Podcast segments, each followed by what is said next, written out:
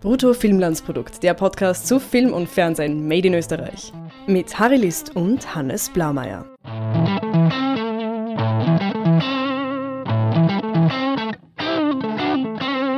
Hallo Hannes. Hallo Harry. Neue Woche, neuer Podcast und wir reden über einen äh, aktuell in den österreichischen Kinos laufenden österreichischen Film, damit ich es rauskriege, namens Die Nacht der tausend Stunden. Ja. Unser erster Instinkt, wir waren ja gemeinsam im Kino, unser erster Instinkt war ja eher, what the fuck? Milde wir ausgedrückt. Wollen, wir, wollen, mein- wir wollen unser Geld zurück. Das hat sich ein bisschen relativiert. Wir haben natürlich sehr viel über den Film jetzt noch recherchiert und gelesen. Jetzt muss ich allerdings gleich einmal in die Runde werfen, vielleicht so als Thema der Woche, wie künstlerisch oder wie wenig selbsterklärend darf ein Film sein. Muss man einiges an Recherche betreiben, um einen Film genießen zu können? Genau. Und selbst wenn die künstlerische Idee gut ist, was in dem Film wir nicht anzweifeln, darf dann die Handlung einfach nix, nicht vorhanden sein oder darf dann, also muss man zugunsten der Technik Und der künstlerischen Freiheit? auf Humor oder, oder, oder irgendwelche, auch ein bisschen vielleicht standardisierte, Gesch das Geschichten erzählen. Sagen wir einfach, das Geschichten erzählen verzichten. Ob das jetzt dann eine Komödie, eine Tragödie ist, ob man uns zum Lachen oder zum Weinen bringen will, es ist dann eher zweitrangig. Mir geht es eher darum, dass wir hier so eine Aneinanderreihung von Szenen wieder haben. Ich das Gefühl habe, dass das viel zu oft vorkommt. Ich habe einen sehr guten Artikel gelesen, den ich auch verlinken werde, von übrigens der sehr empfohlenen Seite kino-zeit.de vom Joachim Kurz, dem man auch auf Twitter folgen sollte, wo ein Autor darüber geschrieben hat, über das Enigmatismus des modernen Kinos. Also, dass man irgendwie dieses rätselhaft bleiben und überhaupt nichts erklären und einfach hauptsächlich auf Bilder und auf künstlerische Ideen setzen, dass das irgendwie so eine Art Trend ist. Und der Text ist sehr lang und sehr kompliziert, aber auch sehr gut und sich mit dieser Frage auseinandersetzt. Er, er versucht dann auch sehr eine Brücke zu schlagen zu den Filmen, die versuchen, Dokumentarisches und Fiktionales zu vermischen, was es seit Beginn des Films ja schon immer gab. Und in diesem Film haben wir es mit einem hauptsächlich fiktionalen Film zu tun, aber wenn man dann Interviews mit Virgil Wiedrich wieder liest, wow, sind da schon von seiner Familie inspiriert und natürlich geht es hier um, auch um Rechtsextremismus in all seinen Facetten durch die, durch die Jahrhunderte. Natürlich hat das dann auch wieder so eine, eine Darstellung für die heutige Zeit und so, also auch hier wieder ein bisschen der, das Verschwimmen oder ein bisschen geht es ins Dokumentarische oder ins, ins politische Kommentar.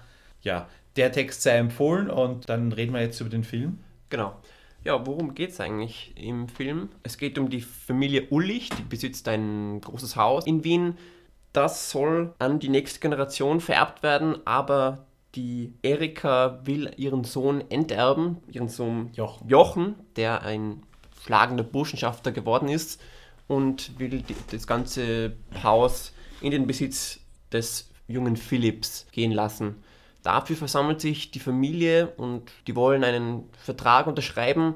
Allerdings, genau als die Erika ihren Stift ansetzt, um die Unterschrift anzufügen, verstirbt sie an einem Schlaginfarkt. Schlaganfall oder Schlag- ja, Herzinfarkt. genau.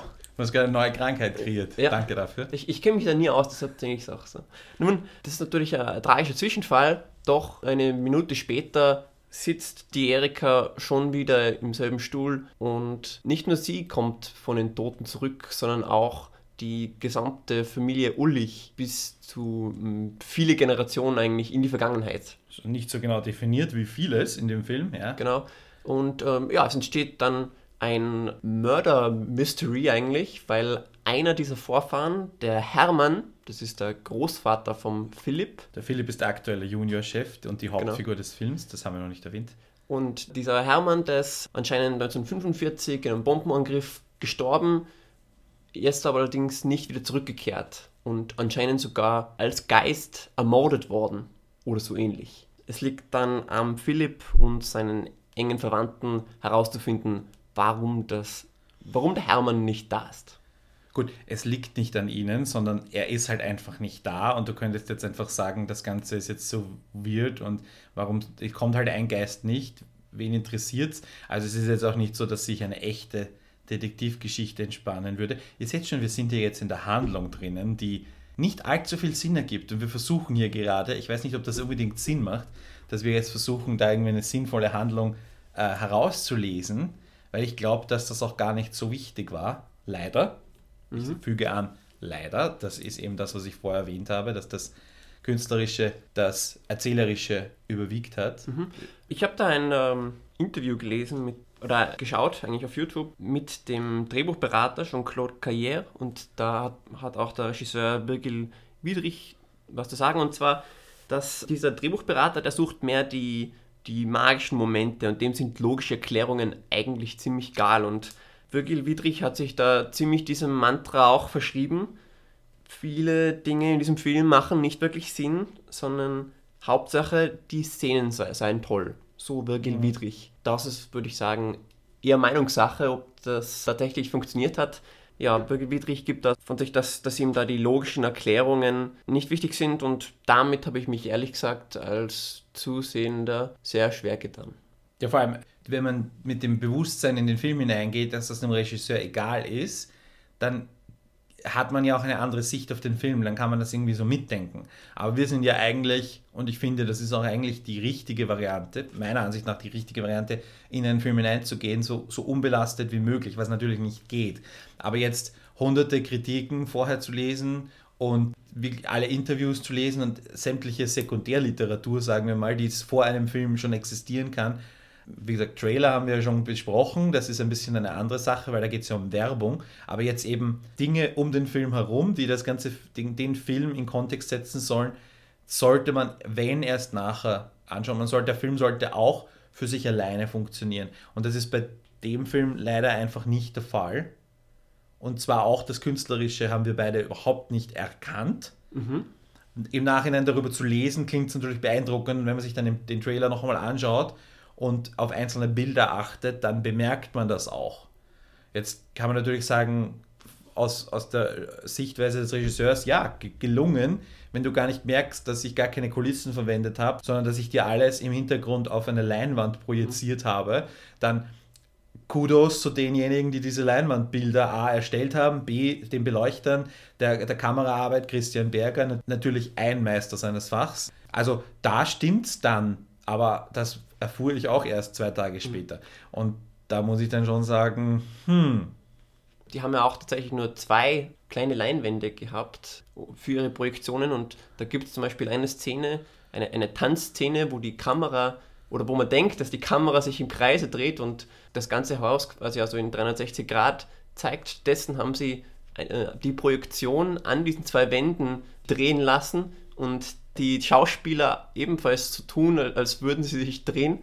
Und äh, das war auch überhaupt nicht zu erkennen im Film, dass, dass sich da nicht die Kamera gedreht hat, sondern eine Leinwand war und die Projektion sich gedreht hat. Unglaublich. Also technisch Wahnsinnsapparatus, das man halt nicht sieht. Und da frage- stelle ich mich die Frage, bringt sich ein riesiger technischer Aufwand dafür, dass man es dann eigentlich nicht sieht?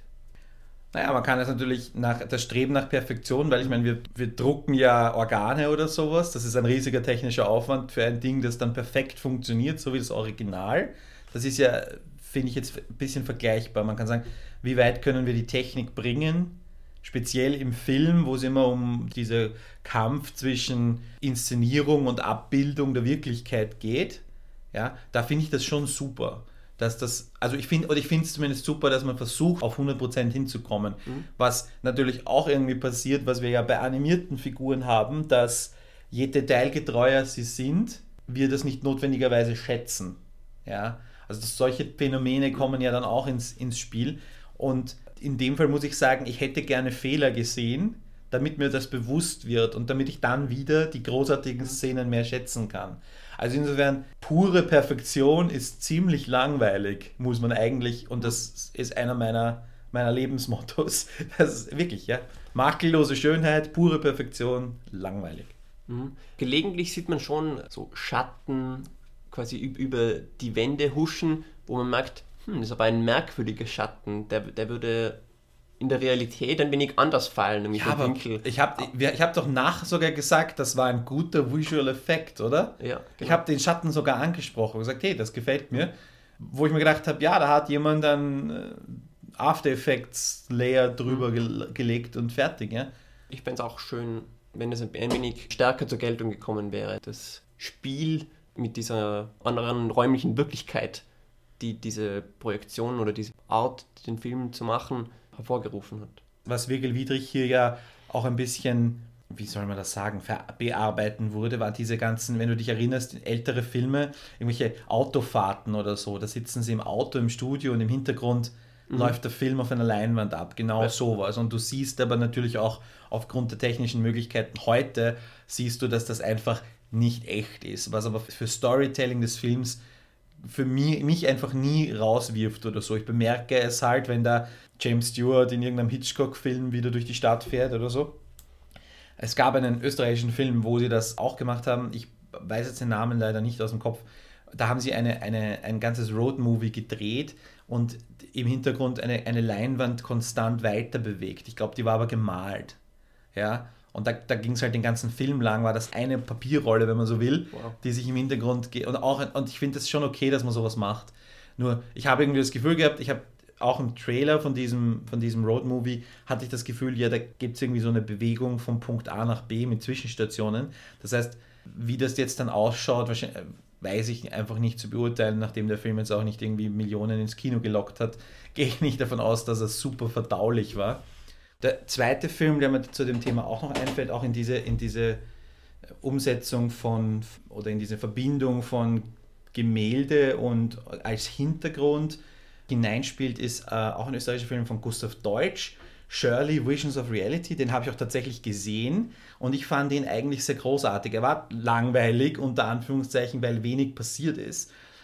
Edward Hoppers Gemälde nachgebaut und die Personen wurden hineingestellt und dann gibt es halt so ein geöffnetes Fenster und die Hauptdarstellerin raucht halt fünf Minuten, sechs Minuten und insgesamt sieht man, ich weiß nicht, 10, 15 Gemälde in einem Film. Es sind halt so eine Art filmische Ausstellung und das Brechen zwischen Museum, wo Bilder an der Wand hängen, wobei ich auch mal in einer Edward Hopper Ausstellung war, wo man sich selber in so einen Nachbau auch hineinstellen konnte und das Foto des Bildes quasi selber machen konnte.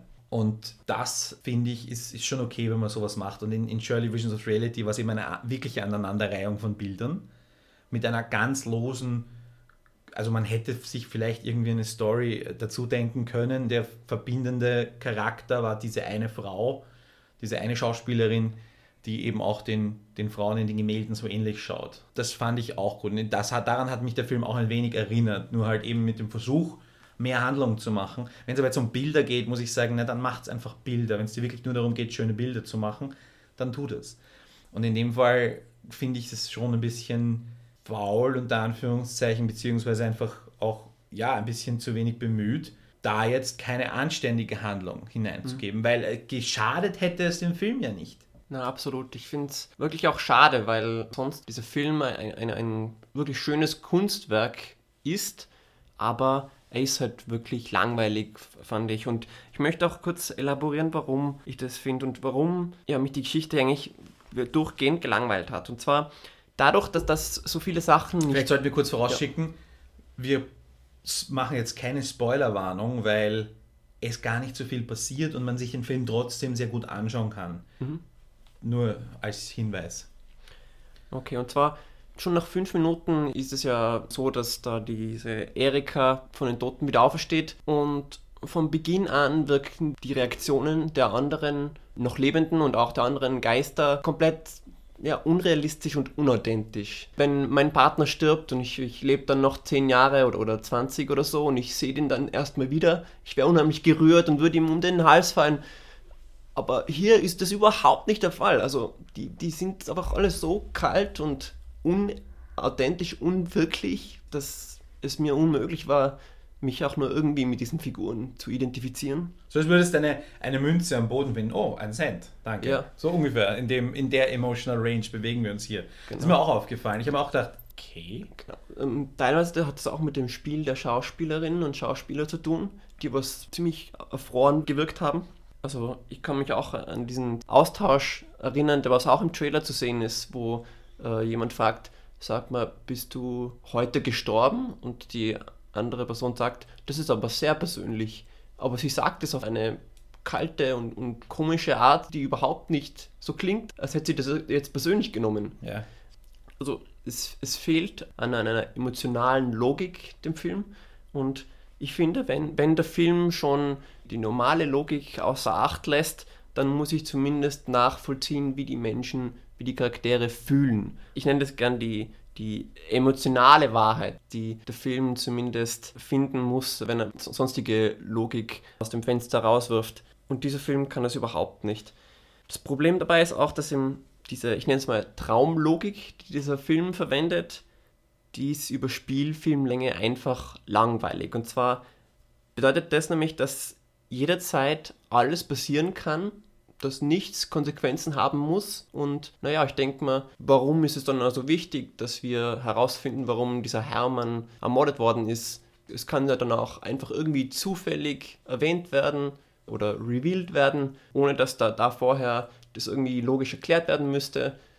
Insofern hat für mich nichts wirklich Stakes gehabt. Und wenn es am Schluss dann die Auflösung gibt, ist der Film einfach aus plötzlich, also so richtig mhm. einfach aha und schwarz. Und da denkt man sich auch, entweder du baust dieses Geheimnis groß auf und löst das dann ein, zeigst uns aber noch irgendeine Art von Verarbeitungsende oder man verzichtet komplett drauf. Und da was mich halt so ärgert, bei Shirley zum Beispiel hat man das gar nicht versucht.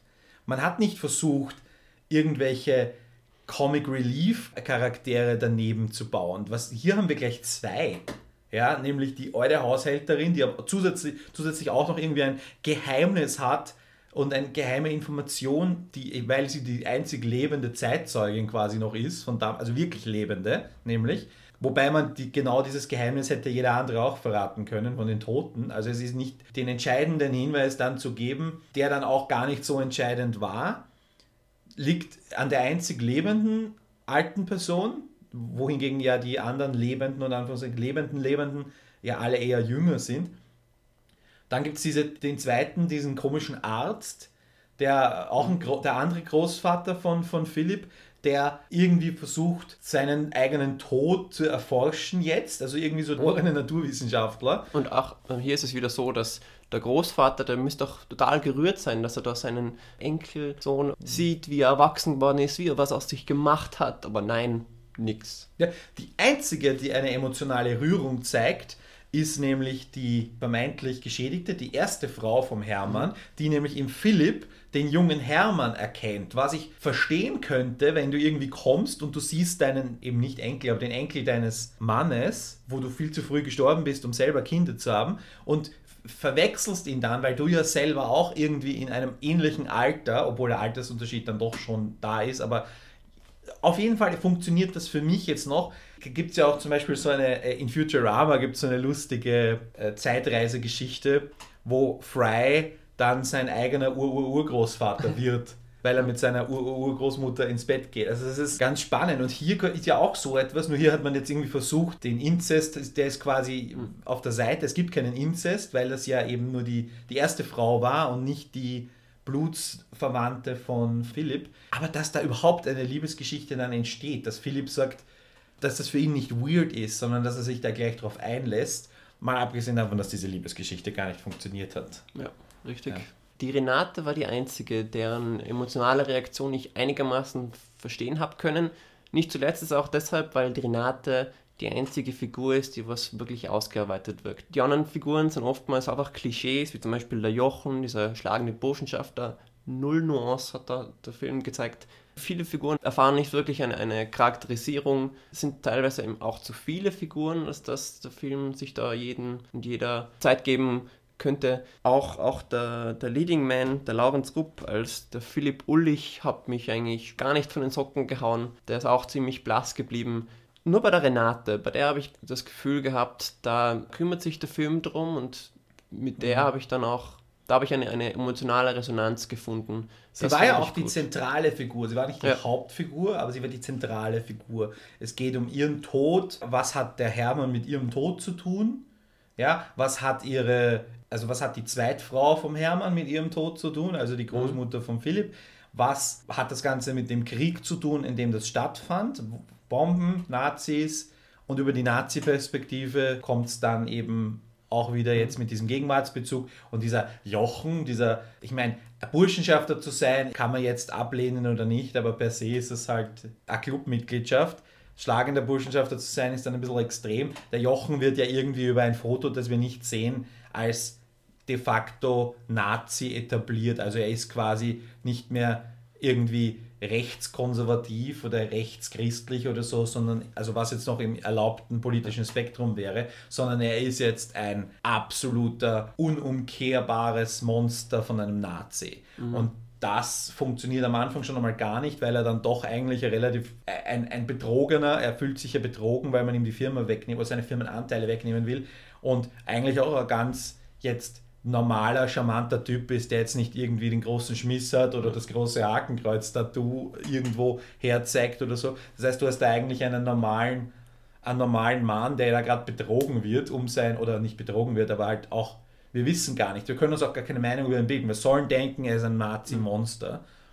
Und wir wissen nicht einmal, was auf dem Foto ist. Und danach gibt sich der Film auch keine Mühe, ihm irgendeine Nuance zu geben, wie du schon richtig gesagt hast, weil was tut der Nazi aus der Jetztzeit oder der Burschenschaft aus der Jetztzeit?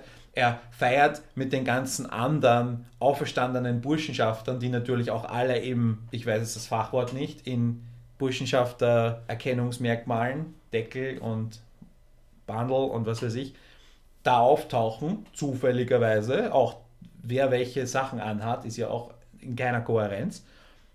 Und feiert dann mit ihnen irgendwas. Und was, was plant er? Zuerst, es klingt ein bisschen so, als würde er irgendwie eine hoffen, dass irgendwie eine Armee von Rechtsextremen und Nazis auferstehen wird, in Zukunft er irgendwie die Welt übernehmen kann oder so. Also es ist komplett, ab, komplett abgehoben. Ich will gar nicht sagen absurd. Es ist einfach komplett sinnlos. Teamfilm hat auf YouTube ein paar Interviews mit den Schauspielerinnen und Schauspielern hochgeladen.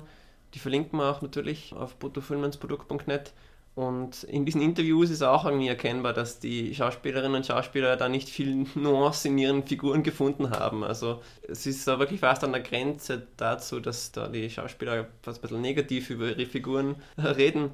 Die meisten betonen eigentlich nur, was die interessant gefunden hätten an ihrer Figur, mhm. was auch immer ihre eine definierende Eigenschaft ist. Ja, aber eben zusätzlich dazu, dass, dass die Figuren einfach großteils nicht funktioniert haben oder langweilig waren, hat dann auch die Geschichte nicht gepasst. Und es ist schade, weil diese Geschichte über den Hermann und was dieser gemacht hat, dass dieser ein Nazi-Kollaborateur war, das ist eigentlich eine, eine sehr interessante Geschichte, aber wirklich widrig kann das leider nicht in eine emotional resonante Geschichte einbetten. Interessanterweise hat er es geschafft mit seinem bekanntesten Werk, muss man sagen, ein Kurzfilm, mit dem er auch für den Oscar nominiert war, Copyshop, das in wenigen Minuten mit neuer Technik und mit dieser künstlerischen Aspekt trotzdem eine Art von Geschichte zu erzählen, die funktioniert, weil es auch nur um eine Person geht und diese, die, diese Person sich die ganze Zeit selbst kopiert und so weiter. Und das, das funktioniert. Aber es ist eben ein Kurzfilm und hier stelle ich mir schon die Frage, wenn man diese Technik im Hintergrund ausprobieren will, und ich glaube, er ist ein, ein, ein technischer Tüftler, was das angeht, und will da den Film ja. weiterbringen. Und das hat er ja getan mit seinem Team. Warum dann nicht einfach versuchen zu sagen, wir suchen jetzt zehn Szenen. Die müssen nicht einmal zusammenhängen und machen 10 mal 10 Minuten, 10 mal 8 Minuten und machen 10 perfekte Szenen, wo alles stimmt. Wir können sogar Kurzgeschichten erzählen innerhalb dieser Minuten, ja, innerhalb eines Raumes, eine Kurzgeschichte eines Raumes oder innerhalb von ein paar Räumen, weil wir ja auch wechseln können, weil wir nicht gebunden sind. Und ich hätte das irgendwie besser gefunden, anstatt hier jetzt krampfhaft zu versuchen, über 90 Minuten eine große Geschichte zu erzählen. Und man hätte ja trotzdem irgendwie das, das Setting geben können, oder man hätte von Raum zu Raum gehen können. Und den, wir haben ja zum Beispiel so eine witzige Szene, wo sich auf einer Couch irgendein verstorbener Hippie und irgendeine verstorbene Marie Antoinette aussehende Person, also aus zwei völlig verschiedenen Epochen, einen Joint miteinander teilen. Ja? Also solche, solche Szenen wären perfekt, glaube ich, gewesen und man hätte sie über dieses Überthema setzen können, was passiert, wenn verschiedene Epochen aufeinandertreffen, wenn plötzlich alle wieder auferstehen aus einer Familie, das kannst du dann noch dazu machen, in einem Palais, das wäre völlig okay gewesen. Aber jetzt da irgendwie diesen Mord, diese Kriminalgeschichte, völlig überflüssig. Ja? Mhm. Liebesgeschichte überflüssig, Comic Relief überflüssig. Mhm.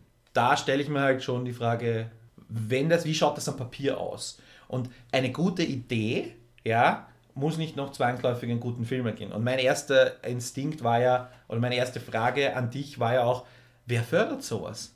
Was steht auf dem Papier, dass wir, und das Filminstitut hat eine relativ hohe Summe dafür hergegeben im Vergleich. Ich glaube, der Film muss ein ziemlich ordentliches Budget gehabt haben, was jetzt auch im Nachhinein wieder ein bisschen verständlich ist. Auch wenn das, bei Kostüme und so mussten sie ja trotzdem relativ viele aus vielen verschiedenen. Unheimlich. Also aus die, aber, aber, gerade, sie, an Props hatten sie Ja. richtig eine Lagerhalle voll. und sie mussten ein Studio, also ein Studio und sie brauchten wirklich gute Techniker und so weiter. Das ist schon alles okay. Aber nur eine gute Idee, ohne eben ein, ein, ein größeres Konzept, das eben alles abdeckt. Wenn das Künstlerische stimmt, finde ich, sollte man schon, auch als Förderinstitution, irgendwie ein, ein Auge drauf legen, zu sagen, hm, wäre es nicht möglich, das entweder so zu machen, dass wirklich das Künstlerische im Mittelpunkt steht? Das wäre jetzt eben so eine Variante, wie ich es gerade beschrieben habe, oder eben auch Shirley Visions of Reality umsetzt, nämlich dass du eine Aneinanderreihung von Bildern hast.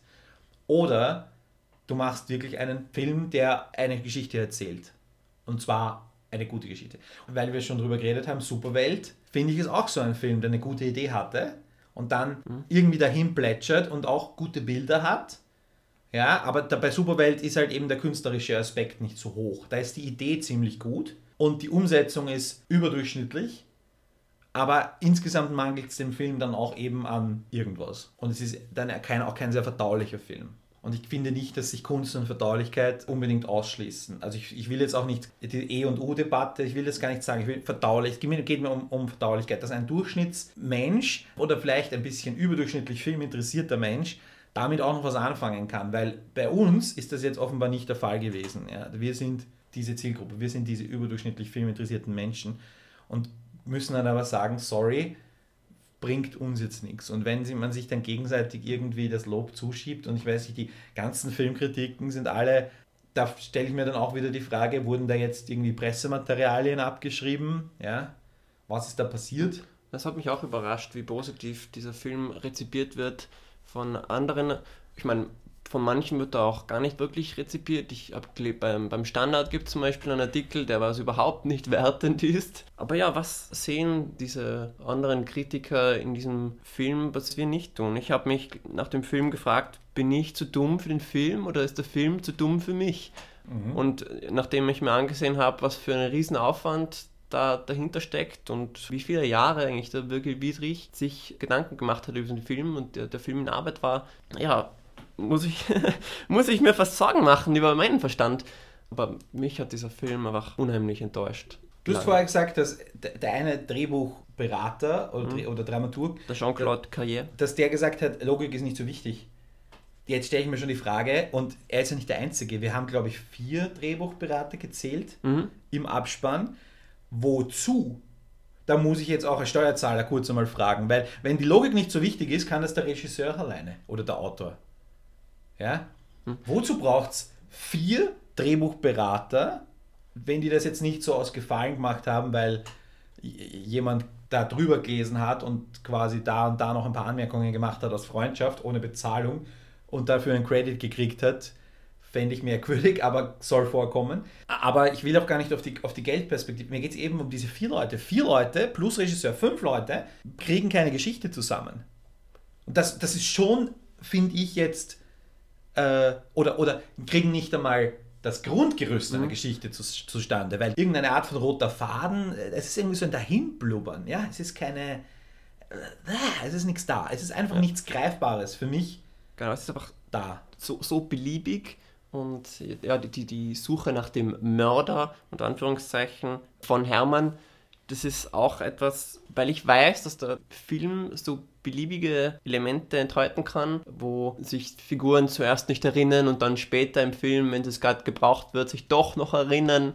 Da weiß ich einfach, dass der Drehbuchautor ja, dem kann alles einfallen, der kann alles reinwerfen und insofern geht es für mich um nichts bei dieser Suche nach dem Mörder. Es gibt doch immer so einen angedeuteten Konflikt zwischen Monarchie und Demokratie.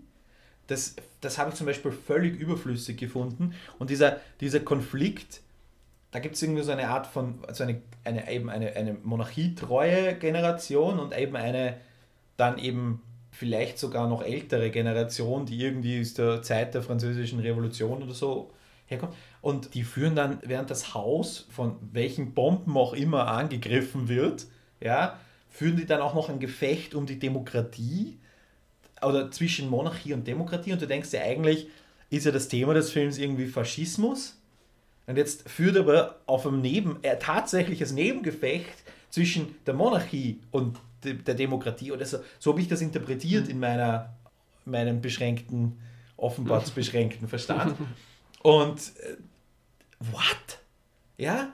Also zu viele Baustellen. Ja, einfach alles reingeworfen in den Film, was geht, ohne Ja. darauf achten zu müssen, wie das logisch irgendwie erklärbar ist. Genau. Also entweder gescheite Geschichte oder Aneinanderreihung von Bildern. Das war irgendwas dazwischen, was einfach nicht funktioniert hat. Und ich finde, die beiden Extreme finde ich ja gut. Und ich finde auch, wenn man irgendeine Art, eine gute Zwischenlösung findet, zum Beispiel Leos Carax oder Cara, ich weiß nicht, wie man ihn ausspricht, von dem habe ich einmal einen Film gesehen, der auch so funktioniert. Da ist aber das verbindende Element, dass ein Mann in einer Limousine durch die Stadt fährt. Diese Limousine ist irgendwie sein Mittelpunkt. Wir haben auch einen Trailer verlinken, der ist auf jeden Fall auch schön anzuschauen. Und das ist auch so ein Film, der auch, glaube ich, oder der Name dieser Regisseur wurde auch referenziert in den Text, den ich ganz am Anfang genannt habe. In diese, dieses moderne Kino, wo es eben darum geht, Bilder zu zeigen und nicht unbedingt Geschichten zu erzählen. Ja und eben auch als, als Festival-Trend, was dann auch sieht. Und da muss man halt schon dann sagen, es ist sicher auch Geschmackssache. Dass mir dieser, dieser Film besser gefallen hat, ich weiß nicht, lag es an der Zeit in der, oder in der, in der Stimmung, in der ich gerade war. Natürlich war der auch auf gewisse Weise anstrengend. Ja, aber es gibt auch andere Filme, die sich in einem Auto, äh, man kann auch in einem Auto eine Geschichte erzählen. Ja, Leute steigen zu. Also das ist alles möglich und es hat es alles schon gegeben hier ist es halt ein Haus. Ja? Und ich habe im Trailer-Podcast, äh, den wir ge- gerne seid ihr noch empfohlen, nochmal anzuhören, äh, gesagt, Surrealismus, ich erwarte von diesem Film nach der 1000 Stunden Surrealismus im Stile von Louis Buñuel. Und da muss ich aber sagen, Louis Buñuel hat das einfach in extremo betrieben und dadurch auch gar, gar nicht versucht, irgendwie total den Sinn zu machen oder irgendeine super politische Aussage zu treffen. Also habe jetzt auch nicht so viel gelesen, vielleicht ha hat er das sogar im Sinn. Ich möchte den Film gerne wirklich als Vergleich anführen und wer sich die Nacht der 1000 Stunden anschaut, soll bitte gerne den Würgeengel anschauen. Da sieht man, glaube ich, schon ein bisschen einen Unterschied und dass dann Buñuel dann noch der größere Künstler ist als Virgil Wiedrich. Auch wenn da jetzt vielleicht Le- Leute aufjaulen. Ja, ich meine, nach der 1000 Stunden finde ich schon als, als Kunstwerk interessant, aber nicht als Film. Kunst um der Kunst willen kann man jetzt natürlich argumentieren, vielleicht ist genau für so etwas eine Filmförderung ja da. Andererseits ist es nicht das, was ich mir von einem Kinobesuch verspreche. Ja. Nur, wenn ich mir dann anschaue, wer den Film gefördert hat, hat der Film auch eine Wirtschaftsförderung bekommen. Der Film hat eben, also es gibt ja eben die künstlerischen Förderungen, die regionalen Förderungen und die Wirtschaftsförderungen. Und der Film hat überall abgegrast, was ging. Und zwar aus vier Ländern. Und der Film war sicher relativ teuer. Und da muss man dann sagen, ein, so eine Art von Installation. Ja? Und Virgil Wiedrich gestaltet ja auch in seinem sonstigen künstlerischen Leben sehr viel an der Schnittstelle zwischen Museum und Film. Ja, gestaltet sehr viel Ausstellungen. Das habe ich auch schon ein bisschen was gesehen und das muss ich sagen, das macht er schon gut. Und dass der jetzt seinen ersten Langfilm gemacht hat und dass der auch in diese Nische hineinsticht, das entspricht dem Künstler, den wir kennen. Und, und es steht der Film jetzt auch gar nicht so weit entfernt von Copyshop. Weil bei Copyshop ging es tatsächlich um Kopien von dem gleichen Mann. Hier geht es um den Stammbaum einer Familie, um die gleiche DNA, wenn du so willst, Kopien der gleichen DNA. Und nicht Kopien, aber Fortsetzungen der DNA. Also insofern passt das total in sein künstlerisches Werk, aber da bin ich jetzt auch zu wenig tief drin. Und da muss ich halt schon auch sagen, Mission gescheitert. Ja, finde ich. Kunst ja, aber als Kinofilm eben so, solltest du dann doch vordergründig was erzählen. Ja. Und wir beide sind halt jetzt, mag sein, dass irgendwo anders zwei andere Leute zusammensitzen, die irgendwie aus der Kunstgeschichte kommen und nicht aus dem Erzählerischen wie wir und die den Film ganz anders aufnehmen. Also das wollen wir jetzt nicht vorenthalten, dass es diese Sichtweise auch geben kann. Ja. Was auch möglich wäre, was der Film auch ein bisschen verabsäumt hat, ist irgendwie eine klare Message gegen Faschismus und gegen Neonazis zu setzen. Das ist zum Beispiel auch nicht. Ich glaube, das war schon auch ein bisschen die Intention. Ich finde auch, dass man das rausliest aus den Interviews, aber auch nicht geglückt. Weil Findest du? ich, wie gesagt, am Anfang habe ich dem Jochen noch the benefit of the doubt gegeben, weil ich das Foto nicht gesehen habe. Also das war inszenatorisch, wollte man mich manipulieren, weil wie gesagt, dass jemand in einer Burschenschaft ist, ist für mich noch kein Grund, ihn, kein Grund, ihn zu enterben vor allem. Da geht es um ein, irgendwas im Wienerwald, obwohl es eigentlich um die Anteile an der Firma geht und wenn der das Erbe kriegt, dann baut der im Wienerwald eine Neonazi-Kommune auf oder irgendwie sowas. Das war eine völlig wirre Argumentation, warum seine Mutter da jetzt ihre Anteile verkauft. Und selbst wenn, dann stirbt sie und er erbt halt das Geld statt dem Firmenanteil. Also so what? Ja, Geld kann sie halt noch ausgeben oder warum auch immer. Also das siehst du schon, wie es einfach für mich nicht funktioniert hat, diesen Jochen jetzt als Bösewicht zu etablieren. Und danach, Philipp gerät mit Jochen so ein bisschen aneinander, aber es ist jetzt auch nicht, dass er irgendwie so der echte Antagonist für ihn wäre.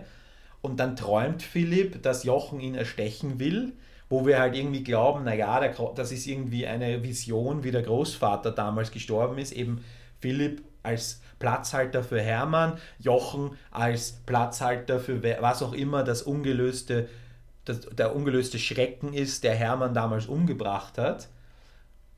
Also so als Vision. Und dann ist Jochen halt in dieser, in dieser, ein bisschen am Fechten. Das Fechten alleine ist aber jetzt auch noch nicht so wirklich. Du hast halt diese, diese Burschenschafter mit ihren Wichsen, glaube ich, heißt das.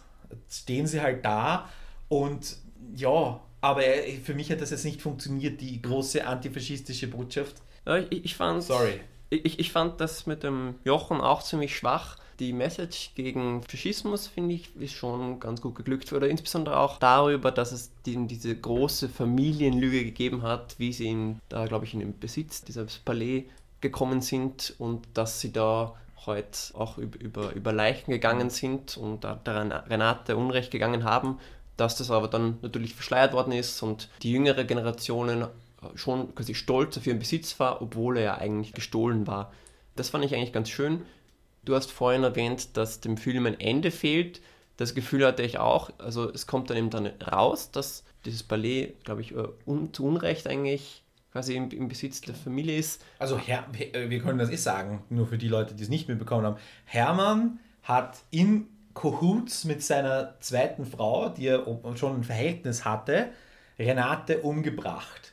Und eigentlich wollte er Renate in den Selbstmord treiben. Renate hat jüdische Wurzeln, also ihre Mutter war Jüdin. Und Renate hatte das Geld. Und sie waren verheiratet, logischerweise hätte er alles geerbt. Er konnte sie nicht umbringen, weil dann hätte er nicht geerbt. Also hat man Renate irgendwie in eine Art von Angst getrieben. Und diese Haushälterin, das Geheimnis ist, dass die Zweitfrau geläutet hat und Hermann zu Renate gekommen ist und gesagt hat, die Gestapo ist da und holt dich jetzt ab. Und daraufhin Renate beschlossen hat, sich selber umzubringen. Allerdings irgendwie daneben geschossen hat, was jetzt irgendwie schon mal das erste Merkwürdige ist, wie kann man sich daneben in den Kopf selbst schießen, aber okay. Und Hermann sie erschossen hat und das Ganze dann eben als Selbstmord inszeniert wurde und dadurch dann geerbt hat. Und das war jetzt das Geheimnis. Aber da ging es ja noch gar nicht darum, weil viel grausamer wäre es ja, sie tatsächlich ins KZ kommen zu lassen, sie zu denunzieren sogar. Das ist ja auch nicht passiert. Das heißt, hier kann man sagen, vor dem Hintergrund des Nationalsozialismus hat man eine völlig normale, wie wir sie in jedem dritten Hauptabend-Krimiserie sehen, Mörder-Selbstmord-Geschichte erzählt, um an Reichtum zu kommen. Aber das hat ja noch nicht notwendigerweise was mit den Nazis und mit Faschismus zu tun. Das heißt, das, was hier passiert ist, ist wie gesagt relativ simpel. Man hat die Nazis nur als Vorwand. Du hättest auch irgendeine andere Angst ihr einreden können. Ich habe das ja auch schon oft gesehen, dass jemand versucht, jemanden paranoid zu machen und so in den Selbstmord zu treiben oder sowas. Das sind halt auch irgendwelche schlechten Krimi-Handlungen. Also auch hier sehe ich jetzt nicht die Perspektive. Was, der, der, der Vater von Philipp hat das irgendwie gewusst. Aber da gibt es ja auch nichts zu restituieren. Ja? Ja, gen- gerade das fehlt mir eben am Ende des Films, dass irgendwie da eine Konsequenz daraus. Renate äh, hat auch keine Verwandte, an denen man was, an denen, an die man das zurückgeben könnte. Weil, und Restitution betrifft ja eben auf Enteignung, weil jemand jüdisch war. Das Jüdischsein hat hier relativ wenig Relevanz. In, Im Fall von Renate, weil eben das eine völlig, und nicht normale, aber eine, eine Familiendynamik war. Eine Eifersuchts-, Bereicherungsdynamik vor dem Hintergrund des Nationalsozialismus. Aber es hat mit dem Jüdischsein nicht unbedingt was zu tun. Achso, ja, Außer ihr Angst das- das- einzujagen. ja, das, war halt das, das Mittel, um ihr Angst einzujagen. Das du auch auf andere Varianten machen können. Ich glaube, da das jüdisch ist, hat dann sicher geholfen, quasi das Ganze dann als Selbstmord äh, zu tarnen. Ge- ja, aber, eh. aber wa- was mir zum Schluss fehlt, ist, dass, dass da eine Konsequenz wäre und dass irgendwas passieren werde. Ich meine, die ähm, erfahren über diese große Lügengeschichte in der Familie und dann, und dann ist der Film aus. That's it. Also, So, Papa sagt zu Philipp, ja, ich habe gewusst. Philipp, aha, aus. Das ist exakt das Ende. ja, Also, da fehlt was. ja, und es ist auch nicht so, dass die Familie vorher besonders gut miteinander kommuniziert hätte, also oder besonders lebhaft miteinander kommuniziert hätte. So, sie saßen halt da, "Hm, wir müssen auf Urlaub fahren. Kannst du bitte endlich unterschreiben? Ja. Ja. Jetzt immer diese Listen von, wann werden, äh, welche Berufe durch Roboter ersetzt werden. Das wäre so ein Film, wo du alle durch Roboter hättest ersetzen können und hättest die gleiche Geschichte erzählen können. Ich fand die Renate, Gott. gespielt von der Amira Kazar, das fand ich schon ziemlich Ja. gut. Und jetzt will ich noch eine Sache sagen. Der Ton. Ich habe so über den Ton geschimpft. Jetzt natürlich retrospektiv betrachtet gibt es gar keine andere Möglichkeit, als den Film komplett zu synchronisieren. Allerdings muss ich sagen, das ist schlecht. Obwohl der Film, glaube ich, ein ganzes Jahr in der Post-Production gesteckt ist. Es ist wirklich eine ganz, ganz schlechte Geräuschkulisse, die mich von Anfang an aus dem Film rausgeholt hat. Ich habe mir gedacht, okay, die Amira Jassar ist keine, weiß nicht, wie gut sie Deutsch spricht, auf jeden Fall ist sie keine Österreicherin, also Französin, glaube ich, ist sie. Das heißt, mit dem Laurenz Rupp, der halt ein österreichisches Deutsch spricht, der sich natürlich selber synchronisiert hat und ein ziemlich international besetzter Cast, auch sehr viele Deutsche, auch ein paar Luxemburger, logischerweise. Das hat sicher dazu beigetragen, dass man ihn schon so oder so hätte synchronisieren müssen. Problem ist aber halt, Geräusche musste man ja bauen. Man musste den Hall von Räumen machen, weil man gar keine Räume hatte, die hallen konnten. Jetzt habe ich es verstanden. Trotzdem ist es schlecht. Ist das Absicht, dass der, dass der Ton so künstlich ist, dass wenn jemand die Stiegen hinaufgeht und du hörst so normale Schritte, solltest du hören und vielleicht ein bisschen Hall des Raumes, dass das irgendwie klingt, als hätte der Betonschuhe an und der Raum wäre ein riesiger Ballsaal. Ist das Absicht? Oder nicht? Oder ist es schlecht? Ich tendiere dazu zu sagen, es ist 90 Minuten wirklich, wirklich schlecht gemacht. Und es hat mich von Anfang an rausgeholt aus dem Film. Und es hat mich wirklich, hat mich dann auf schauen lassen, wie schaut es mit den Synchronisierungen aus. Die Synchronisierungen waren dann ziemlich lippengetreu. Also sie dürften wahrscheinlich wirklich alle Deutsch gesprochen haben, aber eben dann im Studio versucht, also eventuell das bessere Deutsch dann ausgepackt haben. Und man hat dann auch gesehen im, im Abspann, dass doch einige Leute Synchronisiert synchronisiert wurden, auch von bekannteren österreichischen Schauspielern. Das ist vielleicht auch so eine Sache, den Film einfach mal anhören, also hingehen und ihn anzuhören. Und da würde mich auch Meinungen interessieren, wie andere Leute das wahrgenommen haben oder was da auch, ob jemand da technisch darüber Bescheid weiß, weil für mich war das absolut grauenhaft und ich bin ja der größte Synchrongegner auf diesem Planeten. Und das war halt dann noch dreifach fake. Ja. Ja. Mich hat das nicht sehr gestört. Mich hat die Musik ein wenig gestört. Ich finde, dass das Hauptthema, das musikalische, schon sehr schön ist und ein, ein richtiger Ohrwurm. Den hört man auch im Trailer und ich habe den auch dann noch stundenlang nach dem Kinobesuch im Kopf gehabt. Der ist sehr gelungen. Aber ich habe die Musikuntermalung teilweise ziemlich penetrant gefunden. Könnte aber auch deshalb sein, weil mich da sonst der Film gelangweilt hat und gerade deshalb quasi die Musik versucht, zumindest ein, ein wenig Interesse zu wecken und, und deshalb äh, eben sehr, sehr prominent platziert ist oftmals. Na gut, ich würde sagen, wir haben jetzt alles besprochen, was zu, zu besprechen ist. Wir brauchen noch eine Wertung. Und äh. Harry, würdest du eigentlich vor der Wertung noch den Film empfehlen? Würdest du Leute empfehlen, den Film zu sehen? Nein. Nein. Geht's ins Museum. Schaut euch Bilder an. Muss ich mich anschließen. Also ich muss auch eine, eine Filmwarnung abgeben, statt Empfehlung. Nein, nein, eine, nein, also Ansch, geht zurück und schaut euch österreichische Filme an. Aber ich glaube, gerade jetzt im Moment laufen vier, fünf bessere Filme im Kino. Kinders, Mitte der Welt, Kater, Egon Schiele läuft noch, den wir auch Ja, schaut euch Egon Schiele an. Also, ich glaube, die, die Auswahl an österreichischen Filmen ist im Moment viel besser, de Mhm. dezidiert besser. Und der Film ist halt, ich weiß nicht, für wen genau gemacht. Also an einer Zielgruppe mangelt es hier auch. Und man kann diesen Film schon machen und ich bin auch jetzt nicht komplett böse, dass sowas finanziert wird. Aber. Um, um zynisch zu sein, der Film ist gemacht für Virgil Wiedrich. genau. Aber er wird dann in irgendeinem Archiv verschwinden und vom Filmmuseum oder vom Filmarchiv alle 15 Jahre mal gezeigt werden und dann darf eine neue Generation von Medienwissenschaftlern was drüber schreiben. Aber mehr wird dieser Film nicht nachwirken. Deswegen gebe ich von unserer Skala von 1 bis 10, 1 hat ja jeder Film verdient, gebe ich diesen einen Grundpunkt, einen Punkt für den künstlerischen Wert, einen Punkt für die Amira Jassar und einen halben Punkt aus purer Gönnerhaftigkeit, weil ich gerade gut gelaunt bin. Dreieinhalb Punkte. Okay, ich, ich gebe ihm drei Punkte, weil, ja, weil ich denke, dass er einfach langweilig ist und weil er, weil er mich emotional überhaupt nicht berühren hat können. Und, und gerade für einen Film, der was so experimentell ist und dessen visuelle Qualität eigentlich nicht wirklich zur Geltung kommt. Ich meine, er ist schon schön, er ist toll ausgestattet, schöne Farben und so weiter, aber gerade dieser, dieser enorme Arbeitsaufwand, der was betrieben wurde, um, um dieses Haus zu, zu animieren mhm. und zu, zu quasi projizieren, der konnte nicht so richtig zur Geltung kommen und ja, hat mich einfach kalt gelassen. Drei Punkte. Wir freuen uns auf eure Punkte und auf eure Meinungen, äh, liebe Hörerinnen und Hörer.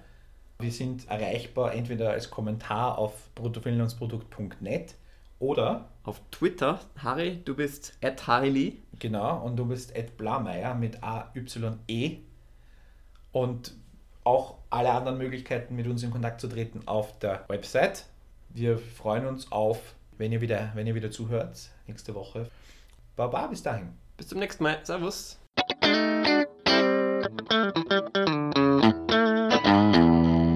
bruttofilmlandsprodukt.net